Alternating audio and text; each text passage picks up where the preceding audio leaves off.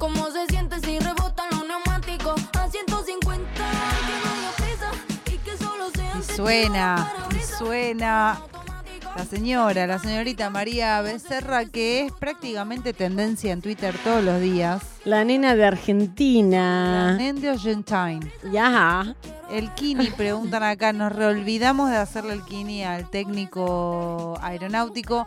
A veces nos pasa. Sí, tenemos que pedirles un de nuevo. favor. Llamémoslo de nuevo. Por favor, a la oyentada, cuando vean que estamos empezando una entrevista, ahí al toque nos dicen el kini. El Kini nos gritan. Pido, por favor, ayuda a memoria. Ayúdame, loco. Necesitamos nosotros eh, y nosotras también. Vamos a hablar de un gran loco ahora con Maru Amabile, ¿verdad? Sí, definitivamente un señor loco. Yo creo que, que no quiere a Fangios porque no lo conoce. Porque Me si gusta. lo conocéis no hay manera de no quererlo. Es un tipazo. Este es un, eh, un- una Absoluto. sección de apreciación a Fangio. Sí, Me gusta. exactamente. Es eso, es el que no quiere a Fangios porque no lo conoce.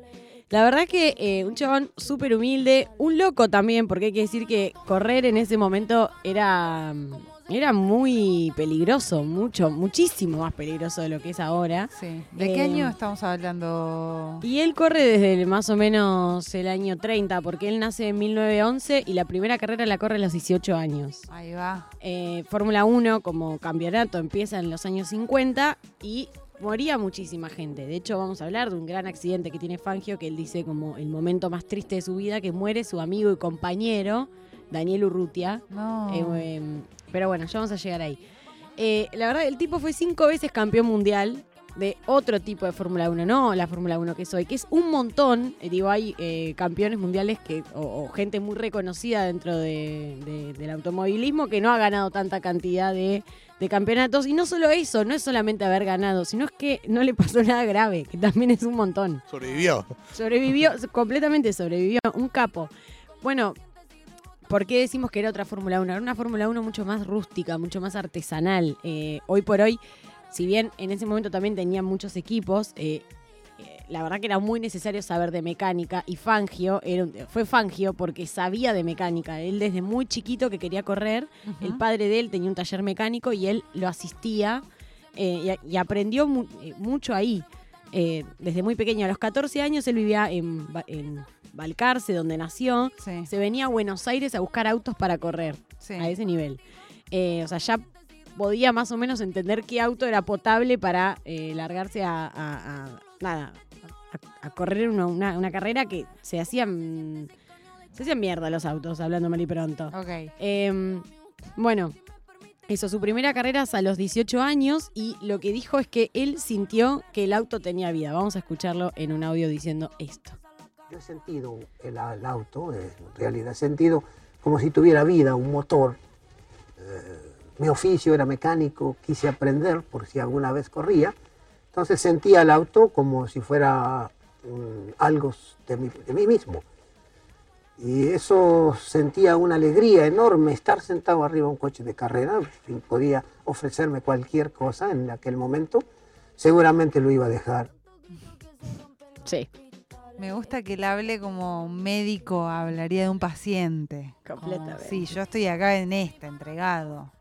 Le corre pasión fierrera por las venas. Lo decimos siempre que podemos, pero Fangio nació el mismo día que Messi, el Sí. mismo día que el Duki. Y el mismo día que Y Riquelme. el mismo día que... Es el día del argentino. Uno no sabe a qué argentino quiere elegir para adorar más el Es 24 de junio. Es el día del tipazo argentino, el día del tipazo. El día del tipazo, completamente el día del tipazo. Canta. Son cuatro tipazos. Eh, bueno, esto, una de las cosas que él lo, lo ayudó a, a ganar y a ser abismalmente super. Además es eh, un piloto que al día de hoy eh, un montón de, de- de pilotos eh, siguen diciendo que Fangio fue el mejor o es el mejor del mundo. Digo, hay un video de Ayrton Senna, hermosísimo. Hamilton, otro tipazo, ha dicho que, que es el mejor del mundo. Es, es común que, que lo sigan adorando. Y otros pilotos más de la época, ¿no? Pero bueno, esto, eh, lo que él tenía era, sabía qué exigirle al auto y cómo, que es algo, es un valor muy grande que de repente también, eh, muy probablemente un tipo como Fangio hoy eh, no daría el mismo resultado arriba de un auto de Fórmula 1 porque cambió mucho la manera de, de jugarse ese deporte, digamos, Ajá. ¿no? De, de correr. Lo mismo que los mejores pilotos de hoy lo pones en un auto como los que manejaban Fangio, que una de las primeras cosas que se resaltan es que era un auto muy incómodo Sí. eh, y también, ¿no? O sea, no dan pie con bola. De repente, eh, las habilidades necesarias para ser un buen piloto eh, en- hoy en día son unas y hace 60 años eran otras. Y saber de, de mecánica era un plus, no sé si un plus, era fundamental. Eh, ¿Hoy saben de mecánica los pilotos en general o, o tienen un equipo de gente? Mira, lo que es primero que tienen un equipo de gente bastante grande, que Fangio también tenía, pero lo que dicen hoy es que es como más parecido a manejar una computadora y no tanto un, un auto. O sea, le- los autos de Fórmula 1 están tienen un nivel de complejidad enorme eh, y, y- más que un mecánico es un ingeniero el que está detrás. total. Eh, Fangio no, tenía algo de, de- de- arreglaba él los autos. Bueno, vamos a hablar ahora de eh, un poco de esa, esa situación. Antes quería contarles que esto me dio mucha... Porque era un tipo que tenía además mucha habilidad para los negocios. En el, durante la, la Segunda Guerra Mundial, el tema de la Fórmula 1, eh, de, de- la Fórmula 1 no, del automovilismo se complica un poco, eh, obviamente en los países que estaban en guerra, pero en, en Argentina, que era el país en el que vivía Fangio, en el que vivió toda su vida, también se complicó. Entonces él eh, en esa época se dedicó un poco más a, la- a los negocios y lo que hizo fue, eh, había escasez de gomas. Entonces se recorrió toda la Patagonia comprando camiones por las gomas. Una vez que termina la guerra, él sabía que él iba a poder vender esos camiones porque iban a hacer falta. Así que vendió un montón de camiones que tenía ahí eh, como Toqueados. estoqueados. Ah, bien, la vio. unos dineros. Eh, tampoco, eh, esto también, ¿no? Era un tipo que no venía de una familia de plata, la verdad que no, una familia laburante y la Fórmula 1 es un deporte que, eh, o el automovilismo, que eh, necesitas plata. Sí. Pero él la va a conseguir eh, de alguna u otra manera. Eh, ya vamos a llegar ahí porque dice algo muy hermoso. Pero bueno, resulta que el 29 de octubre de 1948, dos años antes de que inicie la Fórmula 1 como, como, de- como campeonato, Sí. eh, ocurre el, eh, el día más triste de su vida, que, eh, bueno, durante, en, en el marco de un campeonato que se llamaba el Gran Premio del Sur, que se corría, para que se den una idea, porque eran así los Gran Premios, desde Buenos Aires hasta Caracas, Venezuela. Ah. ok. sea, un tramazo. Un tramazo, eran carreras muy largas, obviamente llevaban muchísimos días, se corrían por etapas. Claro, eso te iba a preguntar. Sí, sí, no, no, obviamente paraban a comer, O sea, pero claro, un, un par de horas un día, otro así. Exactamente. Y, y cada etapa tenía, eh, o sea, eh, por ejemplo, había una, no, la verdad que no sé exactamente cómo fue, pero es como que yo te digo, bueno, en un día tenés que llegar a Córdoba. Llegás, comes algo, te pegas un baño y al día siguiente tenés que llegar a Salta. un ¿qué sé yo. cansancio. Una gana, ¿Es así querido. tipo el Dakar, pero el Dakar es de motos o no. Y, y de autos de también, o autos, de ah. camiones, cosas así. Que camiones no sé, pero de camioneta. Eh, exactamente. A ver, eh, también pensá lo que debe haber sido ir desde Buenos Aires hasta Caracas en el 48. O sea, no había aire acondicionado, Mm, no. eh, no había un montón de comodidades. No. Así se corría. O sea, bajando la ventanilla no podés porque vas muy rápido. Bueno, no- mirá, no había tantas reglas Claro. también, era como qué sé yo. Bueno, el, el- esto era un reglamento, según Fangio, eh, cuenta en una entrevista, eh, viejo, o sea, se ve que después de esta situación o de un par de situaciones cambió, donde vos eh, lo que entiendo es que se hacía una largada para ver en qué posición eh, salías. Sí. Obviamente no salen todos los autos en una línea recta, sino que se iban ubicando en, en diferentes lugares. Y eh, en cada etapa para ganar, Fangio tenía que pasar alrededor de 50 autos. Él lograba pasar alrededor de 50 Ah. Sí. autos, pero se le hacía bosta el auto. Claro. Entonces, cada vez que terminaba la etapa, porque era un camino medio de ripio, de piedras, no era una rutita tranquila de Sí. asfalto y todo tranquilo y regulado, La ¿no? naturaleza. La naturaleza.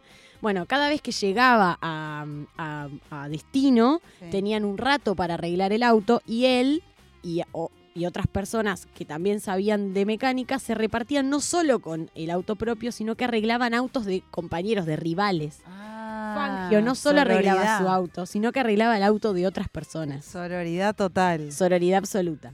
Bueno, el día en donde ocurre eh, el accidente fatal que termina con la vida de Daniel Urrutia, mendocino, y amigo de Fangio, no era solo compañero. eh, ¿Iban los dos en el mismo auto no? los dos en el mismo auto, sí, sí. Ah. No era el auto que estamos eh, imaginando de, de carrera como el de Fórmula 1, era un auto más eh, normal, digamos. Ok. normal. Un auto más que me imagino un auto. Un auto. Eh, bueno, resulta que eh, esa noche estaba muy cansado, era la séptima etapa, o sea, ya hacía varios días que venían corriendo. Se van a dormir después, va, eh, terminan de comer, dicen, bueno, nos vamos al hotel a, a dormir después de haber arreglado no solo el auto de él, sino el de otras personas. Y resulta que les avisan que tienen que largar esa noche, o sea, básicamente hacer la, la octava etapa, o la séptima o la octava, y eso no, no me queda claro, sin haber dormido, porque iba a haber, o se hablaba de que iba a haber un golpe de Estado en Perú. Ellos No. estaban en Lima. Bueno, re- se van a las 10 de la noche sin dormir, sin dormir total.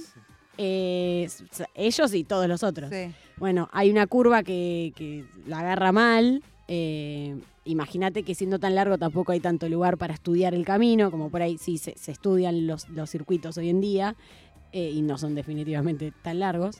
Eh, el auto se despista, sale volando, eh, perdón, sale volando no, empieza a rodar y sale volando Daniel Urrutia, que estaba agarrado de la puerta porque no iban, eh, dice Fangio, en ese momento no se usaba ir atado, o sea, iban a un auto de alta velocidad y no tenían cinturón de seguridad. Wow, no. Para que vean también lo que era la seguridad en estos circuitos. No solamente era peligroso porque no había tanto avance tecnológico, sino que además no había ningún tipo de, de, mm, de bajada de, de línea con, che, usa casco, eh, ponete... eh, cosas básicas. Iban en un auto hablando. sentados, o sea, cosas que hoy nos parece un loco de hacer 10 cuadras así. Exactamente. En un auto normal. Ay, no, y muere el amigo de Fangio, esto es terrible. Es terrible. Él, eh, antes de, de esta carrera, que se sabía que era larga, que era complicada, le dijo a su amigo, eh, no corras vos que tenés una linda familia, no te conviene correr, vos tenés que proteger lo, lo tuyo, deja todo esto. Mm.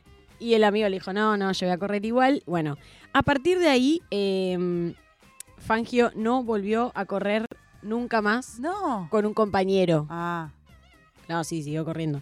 Pero hubo carreras largas que era prácticamente imprescindible tener un compañero y él se quedó con tanta carga de responsabilidad. terreno del trauma. El terreno del trauma, completamente.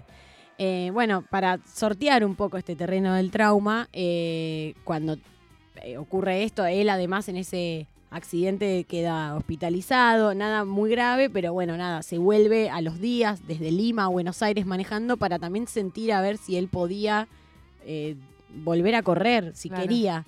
Y bueno, él dice que un poco la- las ganas de correr siempre fueron más grandes que esa situación puntual que fue horrible y que la pasó muy mal.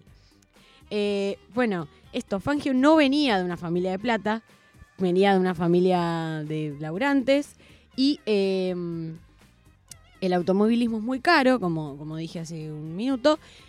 Es- Esta es una pregunta que le hacen en una entrevista y él va a responder entonces cómo hizo para correr. Vamos a escuchar el audio 3. Hay que reparar en una cosa interesante de este deporte que no hemos dicho nada antes y caigo en ello ahora, y es que es un deporte muy costoso, es decir, no es un deporte que esté al alcance de cualquiera, porque sobre todo para empezar hay que tener el, el- el coche, la máquina, y hay que tener los neumáticos, y hay que pagar al mecánico, en fin. Yo creo que esos comienzos suyos fueron muy difíciles, ¿no? Bueno, es muy costoso, es muy difícil, indudablemente. Yo tampoco tenía dinero para comprar un automóvil, pero sí tenía amigos. Amigos que tenían mucha confianza, porque cuando hacíamos viajes siempre me ponían al volante. Y esos amigos fueron los que hicieron la primera suscripción para comprarme un automóvil para correr. Pusieron, hay gente que puso hasta 50 centavos. Todavía conservo la lista de todo el, eh, diríamos, el presupuesto y eh, los que pusieron el dinero. Después vendimos el auto para terminar de pagar las deudas. Eso fue el comienzo. Después se hizo, en segunda carrera ya se fue una rifa y eh, el premio era el auto que yo corría y ya en ese momento gané la carrera que era Buenos Aires-Lima, Lima-Buenos Aires. Quiere decir que ya tuve dinero para comprar el auto. Buenos Aires, Lima. Buenos Aires, Lima. Me da mucha ternura como habla él. No, él es bárbaro, pero eso de no tenía plata, pero tenía amigos. Ay, Él es un amoroso. Preguntan en el chat algo que es muy cierto. ¿Acaso Toreto es el fangio de ellos? Recontra. Recontra. Pero el nuestro es real. El nuestro es real. De ellos es una ficción. Sí. Lo siento, viejo, háganse argentinos y tengan un, un fangio. También recuerdan, perdón, lo último, la- dice la publicidad IPF, ¿qué empresa, aclaran? Que decía, por acá pasó Fangio. No, decía, ya pasó Fangio. Y- por eso era IPF. Exactamente. Me- eh, acá me quedó grabada por siempre. Es muy hermoso. Bueno, eh, Fangio además, antes de dedicarse por el automovilismo, jugaba al fútbol. Mira. Era bastante bueno, aparentemente. Eh, y una última cosilla, como para terminar de, de adorar a este tipazo. Sí. Eh, alguien que quería mucho Fangio era Juan Domingo Perón, fan del automovilismo, y que además, obviamente, si te gusta, si te gustan los autos, Sí. te va a gustar Fangio porque es un capo. Sí. Eh, bueno, lo, lo, eh, digamos, el gobierno peronista, o el gobierno argentino de ese momento, digamos, para sacarle un poco de, cos- Sí. de cosita, eh, lo ayudó y, por ejemplo, gracias a, a- a- a gestiones, se pudo ir a, a correr grandes premios allá en el 47. Mira. Eh, y ese mismo año también fue la primera vez que vinieron del extranjero, o sea, de, de las Europas, a correr a Argentina. Ajá. Eh, por último, vamos a escuchar el último audio en donde él cuenta cuál era su motivación a ganar. De modo que usted ha sido capaz de todo, de soportar lo más duro, lo más amargo, el dolor, la incomodidad, con tal de llegar tenazmente a su meta. Bueno, es que yo pienso que eso ha sido, no es porque haya sido superior en el hecho de, de físicamente, sino tal vez porque me, me sentí responsable de un equipo donde había mucha gente que estaba pendiente de ese automóvil que terminara y que ganara. No. Ay, él es muy tierno, Él es es muy muy, capo. Y te voy a decir una cosa, que al igual que el chat PTG, Sí. Fangio no solo era peronista, sino que también era de River. Pero igual lo queremos un montón. Lo queremos mucho. Se lo quiere mucho. Lo queremos mucho. Ya pasó Fangio de la mano de Maru Amabile.